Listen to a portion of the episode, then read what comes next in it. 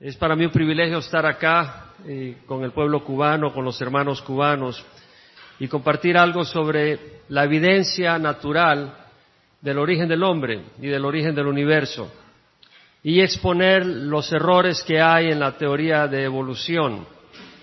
Vamos a tratar este tema una vez más. Voy a pedir que oremos para que sea el Señor quien ilumine nuestras mentes y tengamos un tiempo favorable. Vamos a tener, ah, esta tarde trataremos de tener tres sesiones, aunque aparece en su calendario que se le ha entregado dos sesiones, pero vamos a, en vez de hacerlas de una hora, tratar de que sean de 50 minutos y tomar un descanso de 10 minutos después de la primera sesión, otra de 50 minutos, otros 10 minutos de descanso y otra de 50 minutos. Y la razón, acabo de estar dando este seminario en otro lado y realmente si puedo dar 60 transparencias en vez de 75 me da más tiempo porque hay mucha información. Y sé que es un poco complejo tanta información que voy a estar presentando, pero creo que le ayuda a cada uno de nosotros ver las evidencias naturales, los errores de la evidencia de evolución en, tantos, en tantas áreas. Hay tanto que compartir y lo bueno es que eh, tenemos un libro que es El hombre, su origen y destino que se le va a estar entregando a cada participante y tendremos también eh, la presentación esta eh, ah, que, vamos a estar presentando disponible para todo aquel que la quiera. Entonces, vamos a orar, si me ayudan a orar, por favor, una vez más. Y nos paramos, reconociendo de que esto no es solo un ejercicio mental no queremos salir aquí con la gran cabeza. Queremos que Dios expanda nuestro corazón, que nos haga entender un poco más lo poderoso que es la evidencia que hay de su presencia, de su poder, y, tengamos argumentos para compartir con tanta persona que está confundida y necesita ayuda, como yo estaba confundido. De hecho, a mí se me enseñó evolución en la Iglesia Católica, así que había autoridad espiritual en la enseñanza de evolución. Imagínese, y fue el único que pudo liberarme del error el Señor Jesucristo. Padre, te damos gracias por la oportunidad de estar juntos con mis hermanos. Yo no soy nadie más que un instrumento torcido con el cual tú escribes cosas rectas. Y te doy gracias, Padre. Te ruego que tú bendigas este tiempo, ilumines nuestras mentes y sobre todo nuestro espíritu, nuestro corazón, para poder, Señor, saber más de ti, conocer, ser equipados ser bendecidos y de esa manera, Señor, poder ser equipados para que tú seas glorificado y tu pueblo bendecido. Gracias por este tiempo. Bendice este lugar, bendice a cada uno que está presente, bendice a aquellos que han de venir, que puedan acompañarnos, Señor. Ayúdanos a tener la mente eh, afilada para poder percibir estas cosas de una manera ágil, eh, por tu gracia, por tu favor, para poder transmitirlas por el poder de tu Espíritu. Señor, que haya gran bendición en este tiempo, que después de terminar este tiempo podamos decir fue un tiempo sumamente bueno, porque tú estabas ministrando, como dice tu palabra, que debemos de amarte con todo nuestro corazón, con toda nuestra alma y con toda nuestra mente. Y queremos poner nuestra mente, Señor, a, tu disposición. Y que bendigas a cada uno de nosotros, Señor, en nombre de Cristo Jesús. Amén y amén. El Señor les bendiga. Qué gusto estar con ustedes, hermanos. Vamos a tratar sobre consideraciones sobre el origen del hombre. La presentación tiene algunos elementos básicos, una introducción donde trataremos varios aspectos relacionados con el tema. Luego nos enfocaremos en el hecho que hay muchos científicos que abrazan el creacionismo, no por razones religiosas, no porque tienen que creer, sino porque la evidencia natural los llega a la conclusión que definitivamente no puede haber sido por evolución la, existencia del universo. Luego hablaremos de lo que la naturaleza declara. ¿Qué es lo que muestra la naturaleza? ¿Qué es lo que nos dice la evidencia de la naturaleza? Trataremos el darwinismo también. Una segunda mirada. Muchos de nosotros le dimos una mirada al darwinismo y ni siquiera lo miramos, simplemente lo absorbimos y lo creímos. Pero ahora le daremos una mirada un poco más, más crítica. Y luego tendremos eh, un tema sobre la palabra de Dios. Lo que está en el libro no es todo. Las transparencias que se le va a regalar a aquellos que lo quieran o comprar, no sé cómo lo harán, eh, las transparencias eh, no tienen la explicación, entonces es muy importante si usted puede venir a ambos días. El día de hoy trataremos muy poco del aspecto bíblico, no porque no sea importante, pero el día de mañana trataremos mucho más del aspecto bíblico y creo que la última conferencia es clave para cada cristiano, independiente de su punto de vista creacionista o no. en la última conferencia, si usted puede atender, yo le invito a que esté presente.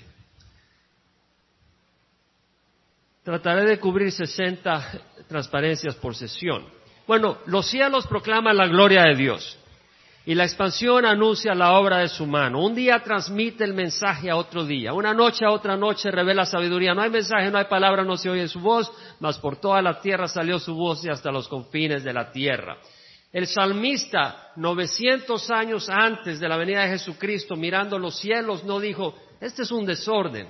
Esto hasta me deprime. Él dijo, los cielos declaran algo glorioso. Los cielos proclaman la gloria de Dios. Y no lo hacen de una manera audible. Porque si lo hiciera en inglés, pues los que nacemos en Latinoamérica no lo entenderíamos. O si lo hiciera en ruso, los que están en Estados Unidos no lo entenderían. Dios habla de una manera que le puede llegar a cualquier persona, aun aquellos que no pueden oír.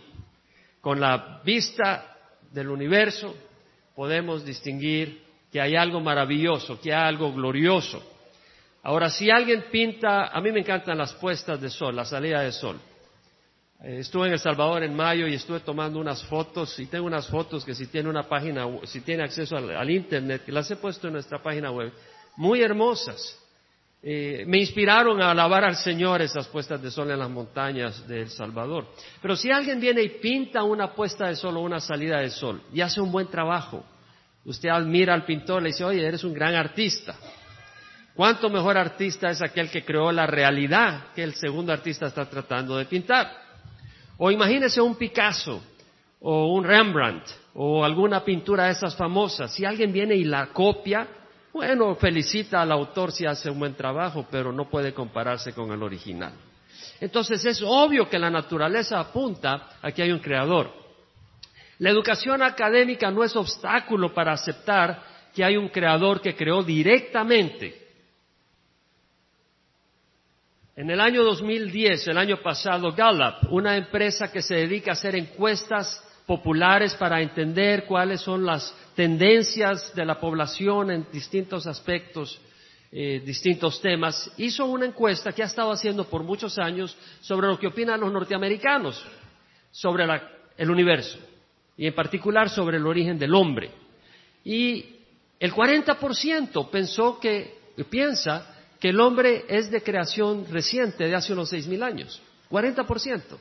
El 38% piensa que el hombre es resultado de evolución, pero guiada por Dios, lo que se llama por evolución teísta. ¿Puede decir evolución teísta? Quiero ver que no se han dormido después del almuerzo. Evolución teísta. Evolución teísta. Ese es lo que piensa el 38%. El 16% piensa que el universo y el ser humano es resultado de evolución sin necesidad de un Dios, evolución atea. El 6% no sabe qué pensar. Como vemos acá, la educación no es un criterio que impida que el 40% de ese grupo piensa que hay un creador que creó directamente. Y ellos tienen acceso a la educación tal como ustedes tienen acceso a la educación académica. El 38% piensa que Dios creó por evolución. Creo yo, estoy bastante convencido que es porque, número uno, no saben que la Biblia no tiene nada que ver con evolución y vamos a tratar de eso mañana con mayor detalle. Y número dos, porque no han considerado realmente lo que es evolución si han absorbido, han aceptado el concepto sin entenderlo realmente y considerarlo críticamente. Hicieron la pregunta en el año 1999 en la misma empresa, ¿cuántos quisieran, o si usted quisiera que enseñaran los dos modelos allá en Estados Unidos, el creacionista y el evolucionista, como un modelo de explicación del origen del universo? Y lo que estoy queriendo decir acá no es proponiendo, esta, esta encuesta no estaba proponiendo que se enseñara religión en las escuelas públicas en Estados Unidos, pero se estaba proponiendo a que es posible que el universo se ha creado. Y esa es una explicación viable si es lo que ocurrió. Si tratamos de decir de que el universo únicamente debe explicarse como el resultado de procesos accidentales, limitamos la verdad si la evidencia indica que un agente inteligente lo hizo. Un diseño requiere un diseñador. Y si vemos que el diseño que existe en el universo no pudo haber ocurrido por sí solo, sería equivocado insistir, buscar en métodos que revelen cómo ocurrió por sí solo, cuando hay otra opción. No se proponía enseñar religión en las escuelas públicas, simplemente decir, no nos tenemos que limitar cómo el universo fue hecho. Si me explico, no sé si me, si me puedo comunicar. Bueno, el 68% quería que se enseñaran ambos modelos, el creacionista y el evolucionista, pero solo se enseña el evolucionista en las escuelas públicas de Estados Unidos. De hecho, hay una batalla en contra del esfuerzo que tenemos los cristianos de decir, si yo quiero poner mis hijos en la escuela, yo quiero que le permitan saber que hay más de una opción. Pues no se permite, lamentablemente. Werner von Braun, no sé si alguien de ustedes ha oído hablar de él. Si ha oído hablar de él, levanta la mano. Este hombre fue la cabeza, el cerebro, durante la Segunda Guerra Mundial para los cohetes que desarrolló Alemania en esa guerra. Y fue traído a Estados Unidos para desarrollar el programa espacial de los Estados Unidos. Él desarrolló los cohetes que, que llevaron a la Luna al hombre. Es el genio detrás del esfuerzo espacial de los Estados Unidos. Este hombre escribió a la Junta Educativa del Estado de California una carta diciéndole, es por honestidad científica que yo apoyo la presentación de teorías alternas al origen del universo, la vida y el hombre en las clases de ciencia. Sería un error pasar por alto la posibilidad que el universo fue planeado en lugar de que haya ocurrido por accidente. Este es un hombre científico, líder en su campo en todo el mundo. La cabeza, el primero en ese campo de ingeniería aeroespacial, diciendo, es posible de que el universo ha sido planeado y sería un error no permitir considerar esa opción. Interesante. El ser humano tiene necesidad fundamental de conocer su origen. Si rechaza la evidencia de creación directa por Dios, necesita otra explicación. Pero todo ser humano quiere preguntar de dónde venimos, por qué existimos, con qué propósito. Un evolucionista, Adam Goldhart, en el año 2001 escribió un editorial en la revista USA Today y en ese editorial, a pesar que era evolucionista, dice algo de lo que yo estoy perfectamente de acuerdo. Lo que dice es, es imposible entender quiénes somos si no entendemos de dónde venimos. Es decir, si nosotros somos resultado de una explosión hace 13.700 millones de años en un Big Bang, donde la materia se fue generando y fue desarrollando hasta formar los átomos de hidrógeno, los cuales se fueron coalesciendo en estrellas y formando moléculas de, bueno, de helio eh, luego de oxígeno, de carbono, hasta llegar de hierro y explotando en una supernova, y luego ese material cósmico empezar a, rotar cerca de algunas estrellas y empezar a formar los planetas, y luego en el planeta Tierra algunas sustancias, algunos átomos eh, unirse y formar moléculas un poco más complejas hasta llegar a formar la célula y luego formar los animales invertebrados y en el mar los animales vertebrados y luego los, ah, eh, los, anfibios, de ahí los reptiles, luego los mamíferos y las aves y, y formar el hombre después de pasar por unos cuantos pasos a través del simio. Entonces el hombre es a la imagen del simio. Pero si Dios nos ha creado y nos ha hecho a su imagen, esa es otra historia. Si creemos que somos a la imagen del simio, nos vamos a comportar como animales, que es lo que ocurre en todo el mundo. Y vamos a analizar nuestro comportamiento basado en el estudio de los animales. Pero si somos hechos a la imagen de Dios, vamos a vernos de otra manera, vamos a ver la vida de otra manera. Si somos resultado de accidente, como dice Adam Goodhart, en nuestros orígenes descansa nuestro destino. Si somos resultado de accidente, bueno, este mundo no tiene ningún propósito y finalmente va a terminar en lo que sea, porque no hay nadie encargado, nadie que vela por él, nadie que tiene un propósito y nosotros no somos nada más que materia y vamos a desaparecer así como aparecimos sin ningún propósito. Y es importante conocer que hay otra posibilidad, que hay un Dios que nos creó, que nos ama, que nos hizo, y que ese Dios creador tiene un plan para aquellos que reconocen que hemos pecado y venimos a Él a través de Jesucristo y hay un cielo y hay un infierno. Hay una separación eterna para aquellos que no vienen a ese Creador a través de Jesucristo. O sea, el destino es muy distinto que simplemente desaparecer. O sea, si nosotros hemos sido creados, nuestro destino es muy distinto a que simplemente somos resultado de accidente. Y es importante, imagínate que tienes un carro en algún lugar y alguien no, nunca ha visto carro, ve un carro, ¿qué hace? Lo usa como una bodega para meter cosas o para cuidarse de la lluvia, cuando ese carro tiene un propósito maravilloso, muy distinto. ¿Cuál es el propósito de nuestras vidas? De nuevo, en nuestro origen descansa nuestro destino. Este deseo de la humanidad de, entender su origen es importante, pero en el mundo secular, en la mayoría de los casos, elimina la posibilidad de Dios. En la revista, en la, página web de CNN.com, en el 2005 hablan del proyecto genográfico.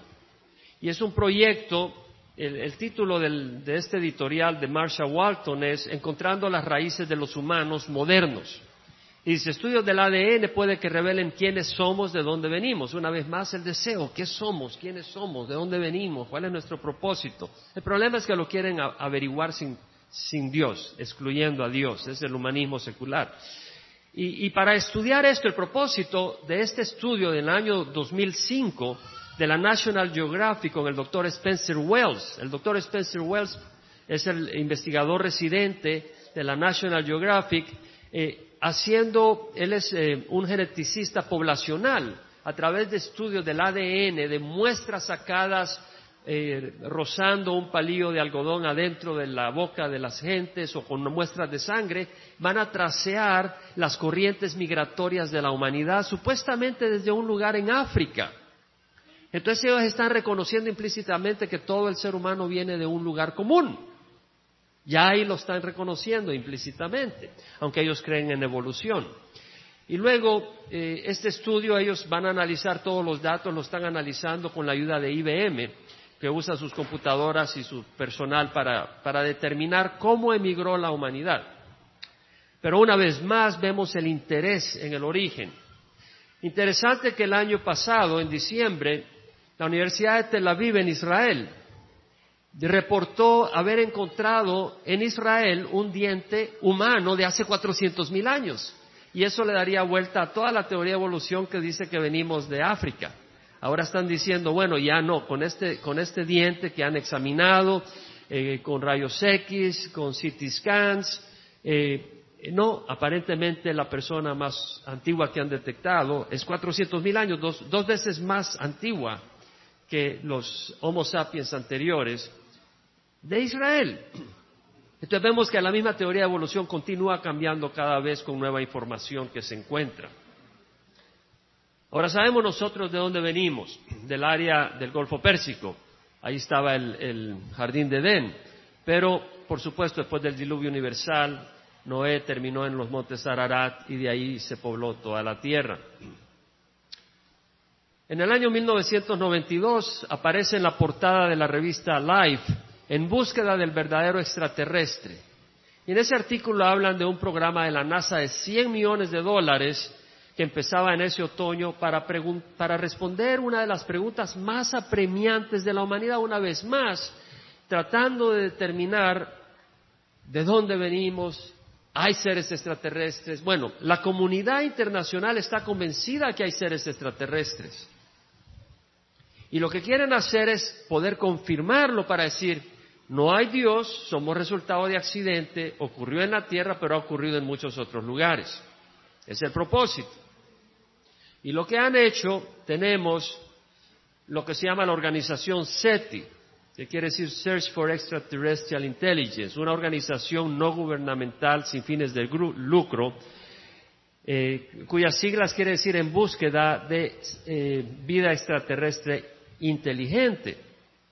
Esta organización, compuesta por unos 100 personas, entre científicos, personal educativo y personal de apoyo, ha sido financiada por distintas personas, dentro de ellas Paul Allen, el cofundador de Microsoft, que en el año 2007 donó 30 millones de dólares para la construcción de los radiotelescopios que están al norte de California, que son esos discos que están monitoreando las ondas de radio que vienen del cosmos. Y la idea es que si determinan ciertas ondas que tienen algún patrón determinado, con un mensaje dicen hay seres inteligentes que están enviando estos mensajes, que se están comunicando. Bueno, yo estoy convencido que hay seres extraterrestres, los ángeles, los demonios, Dios, pero no más allá de eso. Si estudiamos la Biblia nos daremos cuenta. Y además no se ha, no se ha determinado ninguna, ningún indicio de seres extraterrestres en todo lo que lleva el programa SETI, que fue organizado en el año 1984. Ya estamos a 27 años de esa organización, de la fundación, y no se, ha, no se ha determinado nada. Lo que está pasando y lo que va a pasar es que algunas personas van a hacer contacto con esos seres extraterrestres si no lo han hecho ya, y van a ser engañados, y estos van a ser demonios simplemente, que van a engañar a la humanidad en los últimos días. Ya está ocurriendo con el tipo de programas de televisión eh, que hacen de seres espaciales y encuentros y todo. Eh, Satanás está preparando a la humanidad para esos encuentros aún que van a tener mucho mayor impacto. Ahora, hay una inconsistencia en esta gente que está tratando de confirmar la existencia de vida extraterrestre a través de ondas de radio con un patrón específico. La inconsistencia está que en las ondas de radio si usted haya un patrón específico, va a decir, ok, son una fuente inteligente. Pero ¿qué de la molécula del ADN? Que es un código sumamente complejo y que regula toda la formación de las células, eh, estoy diciendo, codifica la formación de las células, proteínas y todo eso. Vemos todo ese diseño inteligente en la molécula del ADN y no concluimos lo mismo, que tuvo que haber un ser detrás de eso, un ser inteligente. Queremos confirmar la existencia de vida extraterrestre al ver un código, un patrón ordenado en ondas de radio, pero lo queremos negar en el patrón ordenado e inteligente que hallamos en el código del ADN. Amén, podemos ver la relación de lo que estamos hablando. En la revista Newsweek de hace dos años, en un, en un artículo por Andrew Romano, dice, extraterrestres existen, decía la revista. Y luego dice, proyectos como SETI han estado esperando para que los extraterrestres hagan contacto, pero no hemos oído ni el más leve pip de ellos. Dado suficiente tiempo e interés y suficiente dinero, los científicos creen que las posibilidades son sin límites, continúe la búsqueda. Vea la palabra en rojo en inglés, believe, creen. Es por fe que ellos insisten en invertir dinero y tiempo que hay seres extraterrestres. No hay la mínima evidencia que apoye el concepto que hay seres extraterrestres. Ahora, Dios podía haber creado seres, seres vivos en distintos planetas, en distintas partes del universo. No quiere decir que porque los hay en distintos lugares evolucionaron, pero estoy convencido que solo hay vida en la Tierra, porque leemos el libro de Génesis y entenderemos eso. La evolución es una hipótesis de gran impacto y enormes consecuencias. Yo llegué a creer en evolución porque se me enseñó. Ese tema no fue de mayor importancia en mi vida cuando vine a Cristo, hasta que el Señor me lo puso como un tema muy importante. Y explicaré un poco un testimonio personal que hace que yo me involucre en este tema. La hipótesis gradualista cubre muchas áreas. De nuevo, la idea fue que hace 13.700 millones de años de una inestabilidad cuántica. Explique eso, nadie sabe. Toda la materia y energía del universo estaba en un punto invisible, pequeñísimo, sin dimensión. Y todo se empezó a expander. ¿Por qué? Nadie sabe. ¿Cuándo? Hace 13.700 millones de años. Y eso se empezó a expander y la materia se empezó a formar materia, energía. Se empezaron a formar electrones, protones, neutrones, átomos de hidrógeno, como lo dije, átomos de helio, de oxígeno, de carbono, de nitrógeno, de hierro. Y eso se terminó convirtiendo en el universo ahora donde tenemos galaxias, que es la congregación de estrellas en un solo sistema, planetas, y luego la vida, después de la vida, después de la evolución cósmica, la evolución biológica, donde las células se forman de la materia sin vida, supuestamente, y va evolucionando hasta el hombre. Entonces, si el hombre es resultado simple y sencillamente de una evolución casual, resultado de las propiedades de la materia, el tiempo, la casualidad, entonces nuestras acciones habría que explicarlas por la bioquímica de la vida. Simple y sencillamente nuestras acciones resultan por interacciones bioquímicas, de acuerdo a evolución. Y eso ya cubre nuestra área moral, nuestra área espiritual. De hecho, hay personas religiosas que hablan de la evolución espiritual del hombre y voy a mencionar algunas algunas de ellas. Neil Elrich, principal encargado del Museo Americano de Historia Natural, escribió en el año 2005, Darwin hizo más para secularizar el mundo occidental que cualquier otro pensador en la historia del mundo. Es lo que hizo Darwin. Secularizó. Es decir, olvídense de Dios. Dios es algo obsoleto es un concepto obsoleto. En el año 1985 él dijo, Charles Darwin está entre los gigantes del pensamiento occidental, que nos enseñó cómo podemos entender la historia de la vida desde el punto de vista meramente naturalístico sin recurrir a lo supernatural o divino. Vemos el impacto de Darwin. Desde un, mismo evolucionista dice el impacto de Darwin. Muchas veces los cristianos no tenemos idea del impacto de Darwin. Estoy hablando allá en Estados Unidos y en Latinoamérica.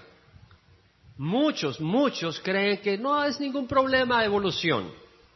Lo es para la fe cristiana y vamos a estar tratando eso.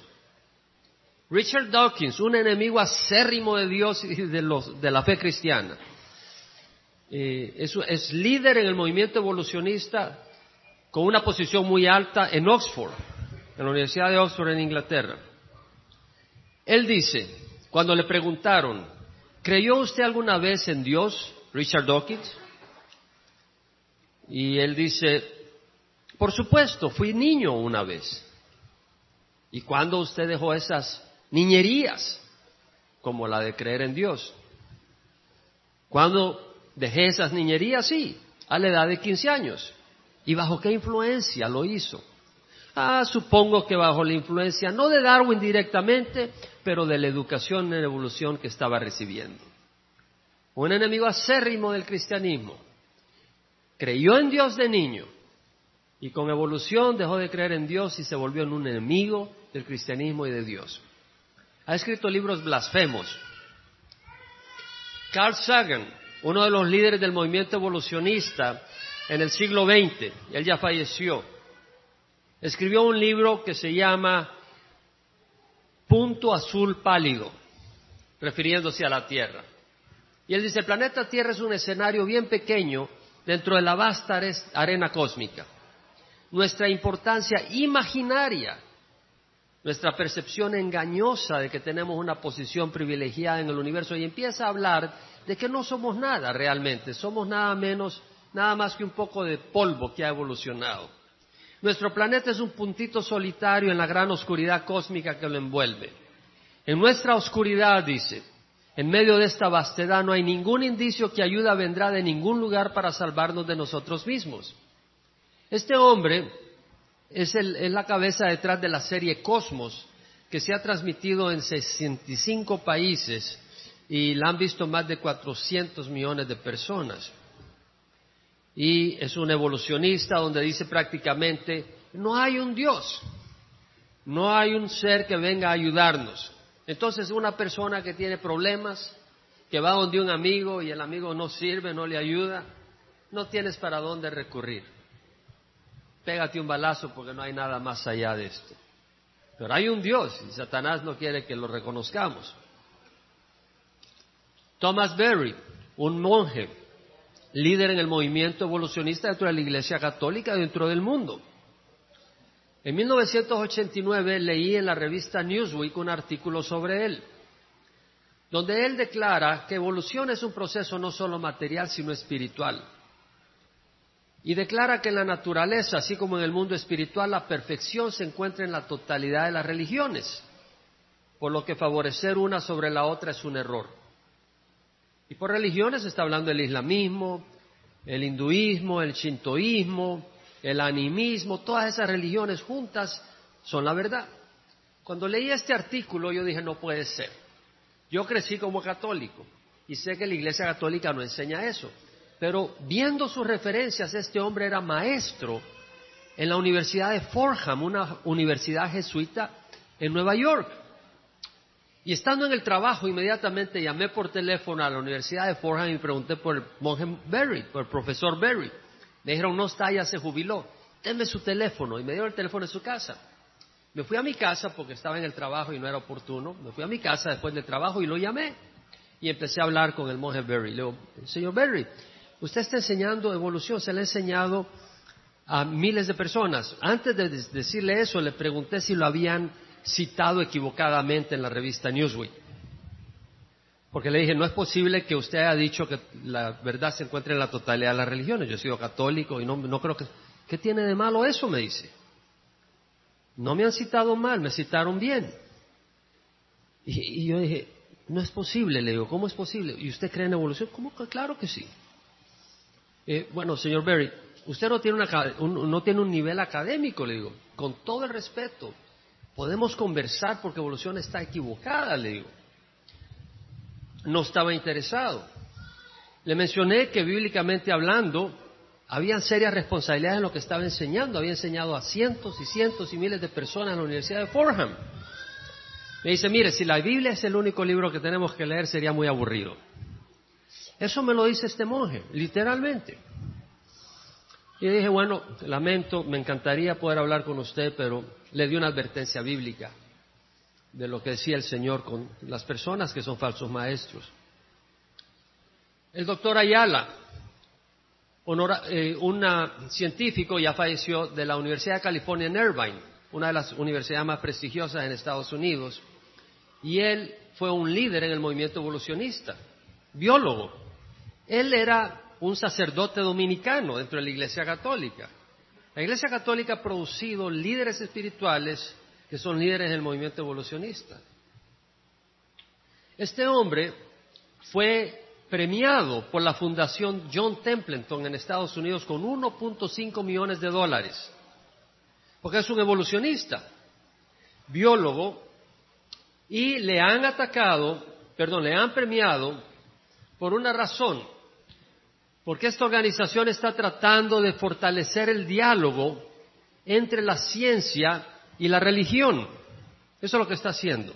Fortalecer el diálogo entre la ciencia y la, religión. Eso es lo que hace la, la Fundación John Templeton. Sin embargo, el doctor Ayala no es un creacionista, es un evolucionista. Para la Fundación John Templeton, el diálogo entre la ciencia y la religión es cuando una religión acepta evolución, eso es diálogo. Pero cuando una religión no acepta evolución, ya no puede haber diálogo. Entonces, como este hombre abraza evolución y tiene raíces religiosas, dicen usted es un excelente ejemplo de alguien con quien podemos dialogar. Ahora, este hombre dejó el sacerdocio para seguir. Eh, eh, eh, para perseguir la investigación evolucionaria. Y él dice que permanece optimista de que el creacionismo está en la retaguardia. Este hombre escribe lo siguiente, escribió lo siguiente, nuestra mandíbula no es lo suficientemente grande para nuestros dientes, por eso tenemos que remover las muelas de juicio. Cualquier ingeniero que diseñó la mandíbula humana debería de ser expulsado de su trabajo el día siguiente. Y el canal eh, uterino no es lo suficientemente grande para la cabeza del bebé. El sistema reproductivo de los humanos está tan mal diseñado que más del 20% de todas las embarazos terminan en aborción espontánea durante los primeros dos meses del embarazo. La gente que dice que fuimos específicamente diseñados por Dios acusan a Dios implícitamente de ser un aborcionista de larga escala. Hay esos grupos fundamentalistas que quieren interpretar la Biblia literalmente, que el mundo fue creado hace seis mil años, y por supuesto eso es desafortunado. Hay un problema. Si alguien debería entender el error de lo que este hombre está diciendo es el mismo. Porque sí es cierto que hay problemas con la mandíbula. Sí es cierto que hay problemas con el parto. Pero no fue así como fuimos diseñados, sino en el pecado entró la corrupción del diseño original. Dios le dijo a la mujer que iba a aumentar los dolores de parto. Doctor Ayala, que era un sacerdote, y tenía acceso a la Biblia, debía haber leído los primeros capítulos de Génesis, donde la Biblia dice claramente que Dios nos creó perfectamente, pero por el pecado vinieron estos problemas. Pero este hombre prácticamente está blasfemando al decir que quien diseñó la mandíbula humana o el aparato reproductivo del hombre hizo un pésimo diseño de ingeniería. Eh, bueno, cualquiera que es médico, aunque no sea médico, puede entender que el cuerpo humano es una maravilla de diseño increíble. Pierre Teilhard de Chardin, un paleontólogo católico también. Dice el problema cuando la religión se mezcla con evolución y luego se propone, ahí hay una autoridad espiritual detrás de esa teoría, pero no necesariamente de Dios. Pierre Teilhard de Chardin dijo, la evolución es una luz que ilumina todos los hechos una trayectoria que todas las corrientes lógicas deben de seguir. ¿Se ha comprobado para que llegue a decir eso? Increíble que diga que es una luz que ilumina todo, que no debemos de pensar fuera del marco de evolución. Hubiera querido que él hubiera, hubiera dicho eso de la Biblia, pero no lo dijo de la Biblia y lo dijo de evolución. Es increíble. Pierre de Chardin en la enciclopedia británica tenemos que él dijo que cuando la humanidad y el mundo material hayan alcanzado su estado final de evolución y agotado todo el potencial de desarrollo futuro, una nueva convergencia sería iniciada por la segunda venida de Cristo. De acuerdo a él, la humanidad y el mundo material va a seguir evolucionando hasta que llega a un nivel donde ya no puede evolucionar más y viene Cristo a traer a, interactuar con el mundo perfecto. Pero ¿qué es lo que vemos? Vemos lo contrario. El mundo va de mal, de mal en peor. No solo eso, debido al trasfondo evolucionista de Teilhard de Chardin, él concluyó que la maldad es meramente dolores de crecimiento dentro del proceso cósmico, el desorden que es implícito al orden en proceso de evolución. En otras palabras, la maldad no es más que parte de las reacciones bioquímicas del ser humano que está evolucionando y poco a poco esos desperdicios van a ir minimizándose hasta que el hombre llegue a un estado de perfección. No necesitamos a Dios prácticamente, ¿no? Ahora, si somos producto de una serie de accidentes casuales, sin diseño ni propósito externo a la materia y a nuestro universo, Toda forma de expresión, incluyendo el adulterio, el engaño, el aborto, el suicidio, el infanticidio, el odio, el homosexualismo, serían expresiones de comportamiento atadas a las propiedades de la materia. Si evolución es cierta, solo somos resultado de la materia y el hombre no sería un ser libre. Pero la Biblia nos revela que muchas expresiones de comportamiento son una distorsión espiritual del hombre resultado del pecado. Pero si evolución es cierta, el adulterio, el engaño, el aborto, el suicidio, toda es expresión de la materia. Porque la materia no tiene libertad. Si agarro un pedazo de plomo y lo tiro en el agua, ¿qué va a pasar? No oigo. Se hunde. Y si lo tiro mañana en el agua, ¿qué va a pasar? Y si lo tiro pasado mañana en el agua, no tiene libertad. Si esta computadora funciona mal, ¿Puedo decir a esta computadora que es una computadora pésima? No, el que está pésimo es o los materiales que usaron o el ingeniero que la diseñó. Y si usted pone alguna, alguna información y le da malos resultados, o la información que usted puso es mala, o el programa que, que diseñaron es malo y defectivo. Pero la computadora no tiene responsabilidad por sí sola. Ella no tiene libertad. Pero el hombre tiene libre albedrío. Usted puede amar o odiar a sus enemigos.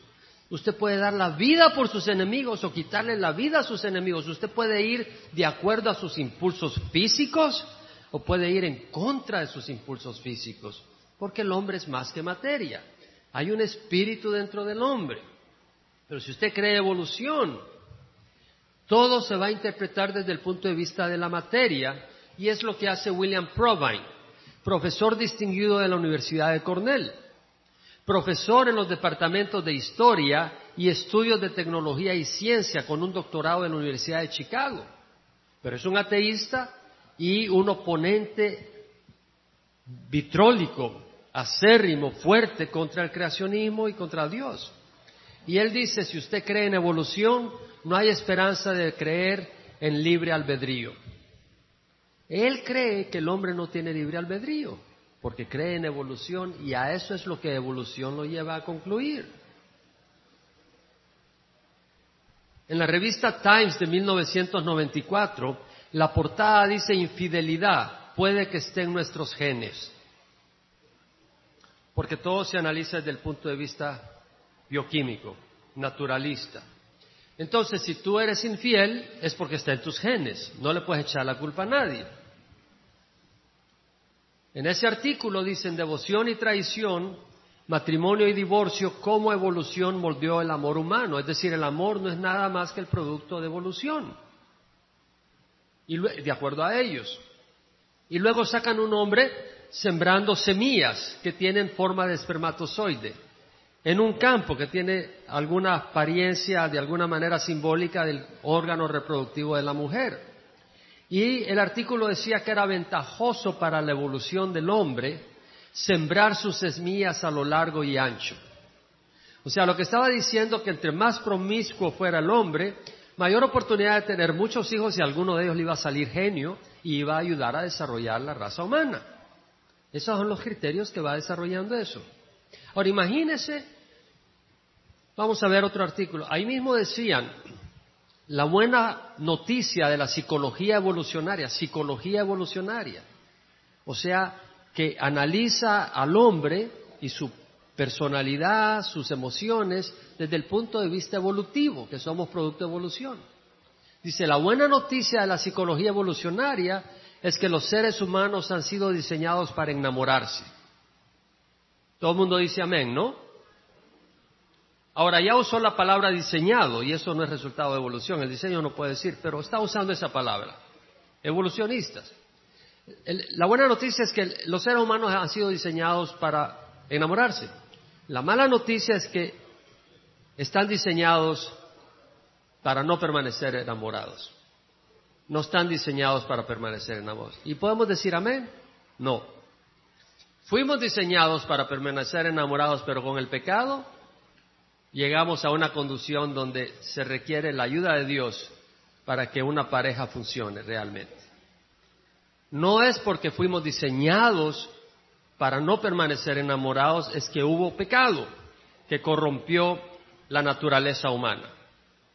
Pero vemos el impacto de evolución porque viene un joven recién casado de 23, 24 años y le da tiene problema en el matrimonio y dice acá, no, estamos diseñados para no permanecer enamorados. Bueno, nos vemos y a caminar en la calle, porque está en mis genes. El problema con los hombres, decía el artículo, y hablaba del dimorfismo sexual. El dimorfismo sexual es la diferencia de tamaño entre el macho y la hembra en las especies. Y el artículo decía que el dimorfismo sexual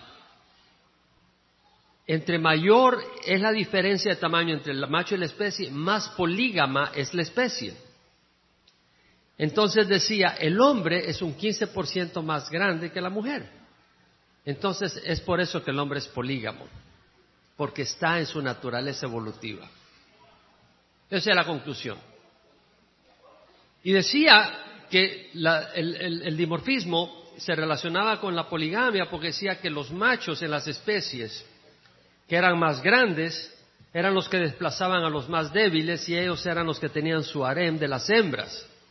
Entonces decía, bueno, entonces los genes se transmitían únicamente de los grandes. Pero ese sería criterio para que los machos y las hembras fueran grandes también, porque las hembras vendrían de los mismos machos, ¿no? Pero usaban un criterio un poco fallido para concluir que el hombre era polígamo por naturaleza. Acá sacan una foto, un dibujo de, simios, machos y hembras, con hombres, hombre y mujer, como miembro de la familia del grupo de polígamos. En CNN, en la, página web, hicieron una encuesta con ciento veinte y pico mil personas y la pregunta era si la monogamia era natural para el ser humano. Y el 65% dijeron no, la monogamia no es natural. Es la pregunta equivocada. La pregunta debería ser, porque al decir si es natural o no, entonces quiere decir, si la monogamia no es natural, entonces ¿qué estoy haciendo yo con una sola pareja? Porque no es natural. Y el hombre cuando siente instintos de atracción con una compañera de trabajo que no es su esposa o en la tienda, pues a darle curso a su libertad. No fuimos monógamos por naturaleza, una vez más el pecado ha destruido ese carácter original. El hombre trata de entender a sí mismo analizando los animales. ¿Quién se acuerda o ha oído hablar de la catástrofe de Columbine, cuando unos jóvenes de una escuela entraron y mataron a muchos otros jóvenes? ¿Se puede levantar la mano para saber quiénes sabían de eso? Fueron varios. Traumatizó a Estados Unidos lo que ocurrió y ha ocurrido en muchas ocasiones, no solo en Estados Unidos, en otros países europeos. Este artículo en la revista Scientific America del año 2000 se llamaba el título Entendiendo la violencia, entendiendo la violencia, y usaron el fenómeno de Columbine. Y el artículo decía que puede que la ciencia nunca explique completamente actos violentos como la, masacre de Columbine, pero varios estudios están cambiando la manera en que los científicos ven la violencia. Y habla de los primatólogos, los que estudian a los primates, a los simios, y dice, los primatólogos sugieren que el comportamiento agresivo debe ser visto como una forma normal de competencia y negociación entre los grupos y, y no como un instinto fundamentalmente antisocial. Es decir, cuando viene un hombre a la casa todo alterado y golpea a su esposa, su hijo de nueve años le puede decir a la mamá, calma mamá, mi papá solo está tratando de negociar contigo. Es la conclusión que llegaron los primatólogos. Ilya Ivanov, un prominente biólogo, una gran autoridad en inseminación artificial en el siglo XIX y principios del siglo XX, él creía en evolución y que el hombre y los simios éramos parientes muy cercanos. Entonces quiso hacer un híbrido de simio con hombre. Presentó su proyecto y el, gobierno soviético lo financió. Presentó el proyecto en el Congreso de Zoólogos en Graz. Tomó semen de hombre y trató de impregnar a hembras de chimpancé y no logró muy lejos, ir muy lejos. Entonces tomó semen de chimpancé y impregnó a cinco mujeres y se le murieron.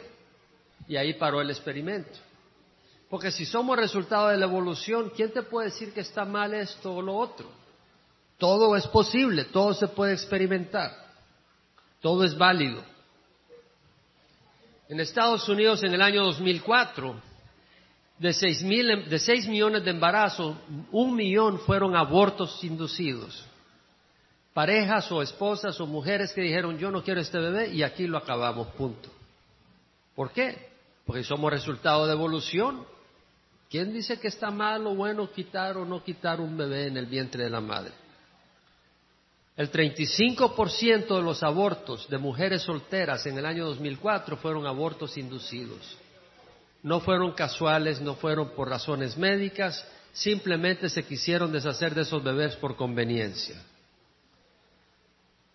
Los suicidios van en aumento.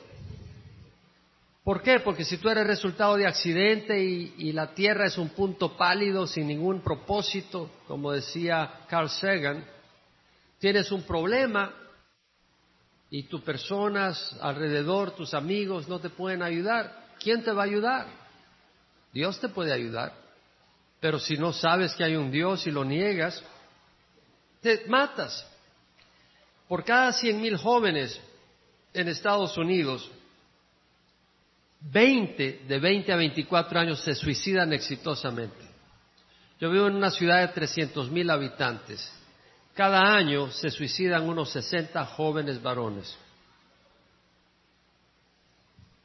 Sin contar las, jovencitas y los de menor edad, que también hay un buen grupo que se, que se suicida. En los nacimientos a mujeres solteras de 15 a 44 años han aumentado grandemente de 1980 al año 2005. En el año 1980 nacieron 600 mil criaturas a mujeres solteras. En el año 2005 se aumentó a un millón quinientos mil no es porque disminuyó la accesibilidad a métodos profilácticos o preventivos, no porque eh, hubo menos acceso a ellos o menos información, lo que pasa que ahora, con la insistencia de evolución a todo nivel, bueno, pasa un problema que para la mujer ya no es tan importante estar casada para tener hijos. De hecho, hay mujeres que se quieren embarazar y se embarazan sin querer tener esposo. yo conozco casos, conozco casos de mujeres que han engañado al hombre para quedar embarazada y luego le dicen, vete porque yo no te quiero a ti, yo lo que quería era un bebé de ti. es decir, nos hemos alejado de la verdad. Las parejas cada vez más homosexuales van en aumento en Estados Unidos. Este año, en septiembre, salió un artículo de la prensa asociada de que hay 130 mil parejas de homosexuales casados, porque ahora se casan homosexuales legalmente en algunos estados de Estados Unidos. Yo vivo en California y hay una gran lucha ahí para negar esa legitimidad del casamiento. De hecho, hay 650 mil parejas de homosexuales viviendo juntos como matrimonio, pero que no han logrado formalizar su matrimonio porque no todos los estados lo formalizan. Aquí tenemos una foto de una pareja de lesbianas en California que trabaja para el Departamento de Policía con cuatro pequeños que le acababan de nacer, a una de ellas. Tienen dos mamás esos bebés. Una familia de dos mujeres con sus cuatro hijos. Porque ¿quién define la familia si no tiene la Biblia? Y si somos resultado de evolución, cada uno puede definirla como quiere. Al fin y al cabo son decisiones materiales. ¿Y qué de la clonación? Usted agarra un núcleo de su célula, de la piel, y, busca el óvulo femenino, le quita la información genética y le pone ese núcleo, activa esa célula y ya tiene una duplicación suya. ¿Para qué lo puede hacer? Por fines curativos, terapéuticos. Porque usted tal vez necesita agarrar células troncales embriónicas de ese, de ese clon y empezar a, a generar células especializadas para su cuerpo que necesita para reparar algún órgano. Algunas personas quieren hacer clonación con fines reproductivos. Tal vez una familia perdió a un hijo y era el hijo único. Y entonces viene y agarran el cabello, tal vez ya envejecieron, tal vez ya no quieren tener otros hijos y quieren, agarran el cabello de ese hijo y lo quieren clonar para reproducir al hijo que perdieron. El problema es que cuando Dios nos creó creó el concepto y el hecho de que el hombre se una con la mujer, el óvulo con el espermatozoide, y en algún momento él pone un espíritu ahí. Pero si tú agarras el núcleo de tu célula y se lo pones al óvulo que le has quitado toda la información genética y empiezas a reproducirse a ti mismo, ¿está obligado Dios a poner espíritu a eso? ¿O qué tal si los demonios empiezan a, a inhabitar esos cuerpos? O sea, nos damos cuenta de la complejidad del asunto. Hemos llegado a un nivel, ¿se acuerdan del capítulo 6 de Génesis, donde demonios cohabitaron con mujeres? Entonces, eh, en el año 2002, Brigitte Boisselier, directora científica de Clonate, dijo que habían clonado el día anterior al, primero, al primer bebé humano. Y el Senado americano se le cayó encima cuestionando y ya la cosa se le puso color caliente. Ella creía que iba a salir como héroe de algo nuevo, pero se vio que estaba eh, teniendo que enfrentar problemas legales, éticos allá. Entonces hizo para atrás. Pero quién sabe si no lo ha hecho y hay países donde la, la clonación no está regulada. En Inglaterra están permitiendo la clonación. Clonan seres humanos, pero tiene que destruir después de ciertos días el embrión y lo puede clonar para producir células troncales embriónicas con fines médicos. Entonces, si somos resultado de evolución, usted puede experimentar esas cosas. Pero si no, está cosa seria acá. Clonate, su, director es Claude Varillon. Y él, y él pensaba, ellos piensan, los raelianos, la secta de los raelianos son los que están involucrados en esto ahí que somos resultado de panspermia, es decir, que un, seres inteligentes de otro planeta enviaron la vida a la Tierra. Entonces ellos interpretan el origen de la vida en la Tierra como que viene de otro lugar. Y ellos creen que el Elohim, el Dios del Antiguo Testamento, son esos seres inteligentes extraterrestres. Ahora, la meta, de acuerdo a los raelianos, la meta de ellos es la, vivir eternamente en este mundo. ¿Y cómo lo hacen? Simple y sencillamente la idea es que cuando llegues a unos 30 años, te clonas y agarras la información de tu cerebro y se la pasas a esa nueva criatura. De manera que te traspasas a un nuevo cuerpo a través de eso. Ese es el concepto de los raelianos. Dolly que fue clonada en el año 1997 por Ian Wilmot, el, líder del, grupo que la clonó, tuvo que destruirse después de seis años en el 2003 por enfermedades pulmonares genéticas. Ian Wilmot está en contra de clonar al ser humano porque, para empezar, trató de hacerlo como 270 intentos antes de poder clonar a Dolly. Entonces, para clonar al ser humano habría que destruir muchos embriones. Y luego dicen de que si llegaran a clonar al ser humano, eh, cuando ya sean adolescentes habría que, habría que reemplazar la cadera y cuando llegue a 20 años, estas seres tendrían demencia senil. Entonces, estamos jugando dentro de un campo sumamente complejo. Hans Kirsted de la Universidad de California en Irvine dirige un programa de clonación terapéutica en la Universidad de California en Irvine. Y él dice, estamos, estamos, seguros que podemos desarrollar técnicas apropiadas, exitosas, para la clonación terapéutica.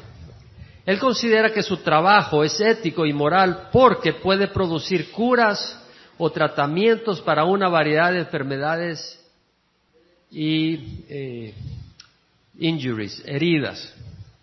En otras palabras, él cree que es ético porque puede traer medicina curativa, pero eso es decir que el fin justifica los medios. Si me acuerdo bien, fue Maquiavelo quien dijo eso, que el fin justifica los medios. En la evolución tenemos que entender que sus proponentes tienen prejuicios. No es una teoría sin prejuicios de sus proponentes. John Lennox, lector en matemáticas de la Universidad de Oxford, Inglaterra, con doctorado en la Universidad de Cambridge, dice lo siguiente, muy importante, lo que se está presentando al público, está hablando en, Europa, en Estados Unidos, es que primero viene la ciencia y luego el punto de vista global. Yo quiero arguir que ese puede no ser el caso, que actualmente es al revés. Primero uno tiene un punto de vista global y está influenciando la interpretación de la ciencia. O sea, lo que está diciendo es que a veces creemos que la gente llega a creer en evolución y lo aplica a todas las cosas al ver los hechos científicos. Pero lo que dice John Lennox es que es al revés. La gente tiene su concepto filosófico global y lo aplica para interpretar la información. ¿Sí me explico? Eso es muy importante. La gente determina el concepto con que va a ver las cosas por razones distintas y luego analiza la información basado en eso. Por ejemplo, James Hutton, un geólogo del siglo XVIII, decía, la historia pasada de nuestro globo terráqueo debe ser explicado por lo que vemos ocurriendo ahora. Ningún poder debe de, ocuparse que no sea natural al globo. Ninguna acción se debe de admitir excepto aquella cuyo principio conocemos. Bueno, hay un problema, porque no vemos evolución ocurriendo. Entonces se está contradiciendo. Él quiso introducir la evolución dentro de la Tierra. Decía, bueno, las montañas se forman, la erosión por la lluvia y el viento tira esas montañas y las lleva al mar, se forman nuevas montañas y todo es cíclico y ha sido cíclico desde la eternidad. Es lo que decía. Y no puedes aplicar ninguna otra explicación a lo que vemos, excepto mecanismos que vemos actuando ahora. Pero nadie ve el mecanismo de evolución actuando ahora. Y si la Tierra es resultado de un acto creativo, estamos limitando la verdad al forzar analizar el origen de la Tierra por procesos que están actuando ahora cuando no pudieron actuar al principio porque tuvo que haber un creador. George Wald de la Universidad de Harvard, profesor de biología, un premio Nobel, habla de la generación espontánea. Si ha oído hablar de la generación espontánea, ¿puedes levantar la mano? Está bien. Según ellos, la, vida nace de la no vida, espontáneamente. Él dice lo siguiente, la única alternativa a generación espontánea es creer en un acto primario sobrenatural de creación. O hubo generación espontánea o hubo creación, no hay una tercera posición. Uno tiene simplemente que contemplar la magnitud de este esfuerzo para reconocer que la generación espontánea de un organismo vivo es imposible. Sin embargo, aquí estamos como resultado, creo yo, de generación espontánea. O sea, él dice, generación espontánea es una posibilidad y la otra creación directa, no hay una tercera posición. Y cuando uno ve a generación espontánea, es imposible que haya ocurrido. Pero como no acepto la otra posición, Estamos aquí como resultado de generación espontánea. Vemos que la razón es filosófica, no es por la evidencia. Thomas Nagel dice, bueno, ¿quién era Thomas Nagel? Con un ah, doctorado de Harvard, profesor de la universidad, eh, profesor de leyes, grados honorarios de Oxford, Harvard, Universidad de Bucarest. Dice lo siguiente, yo quiero que el ateísmo sea verdad.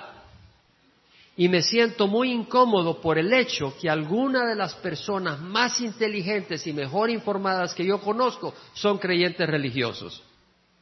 Yo espero que no haya Dios. Yo no quiero que haya Dios. Es decir, es una posición filosófica, no científica. Luego dice, Darwin permitió que la cultura moderna secular pueda dar un suspiro de alivio, proveyendo aparentemente la manera de eliminar propósito, significado y diseño como una característica fundamental del mundo. ¿Qué es lo que está diciendo él? Que el mundo no quiere que haya un propósito, que haya un creador con un propósito, porque queremos vivir la vida como nos da la gana. Eso es lo que está diciendo. Y yo no quiero, no quiero ni deseo, dice él, que haya Dios. Esa no es una posición científica, esa es una posición opcional.